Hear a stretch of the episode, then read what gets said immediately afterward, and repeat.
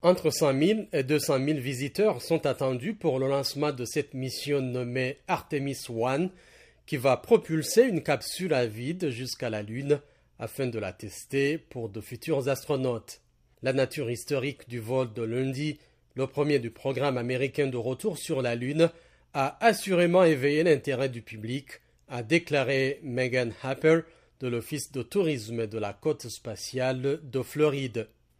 Des embouteillages sont attendus sur la route dès 4 heures du matin pour un lancement prévu à 8h33 heure locale, soit 12h33 en temps universel.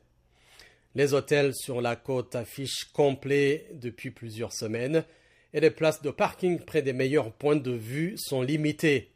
Artemis est le nom du programme américain de retour sur la Lune, l'une des grandes priorités de la NASA pour les années à venir. Après le lancement de lundi, Artemis ambitionne d'envoyer sur la surface lunaire lors des prochaines missions la première femme et la première personne de couleur.